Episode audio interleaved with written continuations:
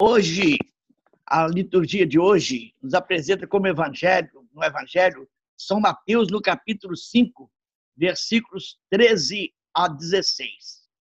E esta passagem do evangelho, nessa passagem, Jesus confiou a seus discípulos é uma missão de ser sal da terra e luz do mundo. Portanto, a todos nós que pelo batismo participamos da vida divina, nós também nos tornamos e nos tornamos seus discípulos, também devemos ser sal da terra e luz do mundo. É, pois, esta a nossa vocação cristã, ser sal da terra e luz do mundo. A presença dos discípulos de Cristo na história humana seria então semelhante à presença desses dois elementos, sal e luz, imprescindíveis para todo ser humano. O sal é imagem do, do que purifica, daquilo que dá sabor e conserva. Antigamente, quando não havia geladeira, as, a, as, as pessoas conservavam a carne é, salgando, colocando sal na carne, ela conservava durante mais dias. Não havia geladeira para conservar a carne. Então, o sal preserva, não deixa a carne apodrecer. Então, é um simbolismo muito forte, né? semelhante à presença desses dois elementos, sal e luz, imprescindíveis.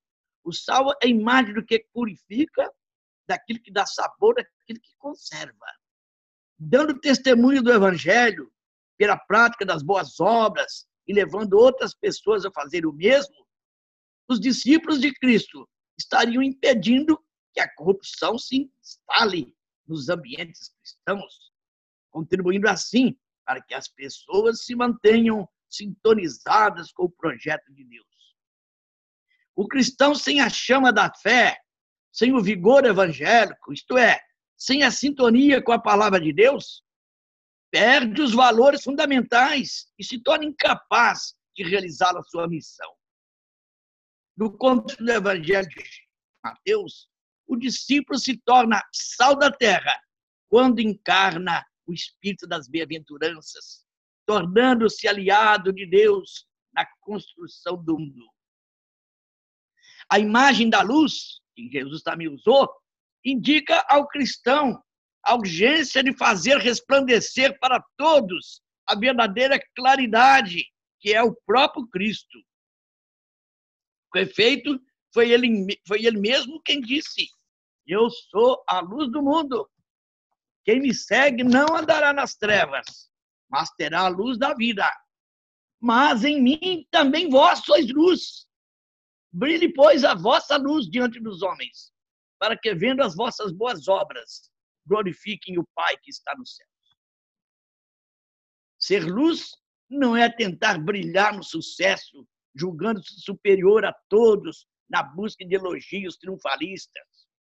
Ser luz é imitar a Cristo, é estar sintonizado com Ele, enfrentando as trevas iluminando com o seu exemplo de vida, com o seu testemunho, os ambientes que você frequenta, procurando envolver a todos com a luz de Cristo, sem distinção de classes. Isso é que é ser luz. Que a luz de Cristo brilhe em nossas vidas, para que possamos também ser luz para os outros. Amém. E agora vamos fazer a oração do dia.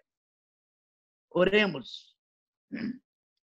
Derramai, Senhor, sobre nós a vossa graça, a fim de que, exemplo do bem-aventurado José de Anchieta, cuja festa hoje celebramos, o apóstolo do Brasil, sirvamos fielmente ao Evangelho, tornando-nos tudo para todos, e nos esforcemos em ganhar para vós os, os nossos irmãos no amor de Cristo. Por nosso Senhor Jesus Cristo, vosso Filho, na unidade do Espírito Santo. Amém.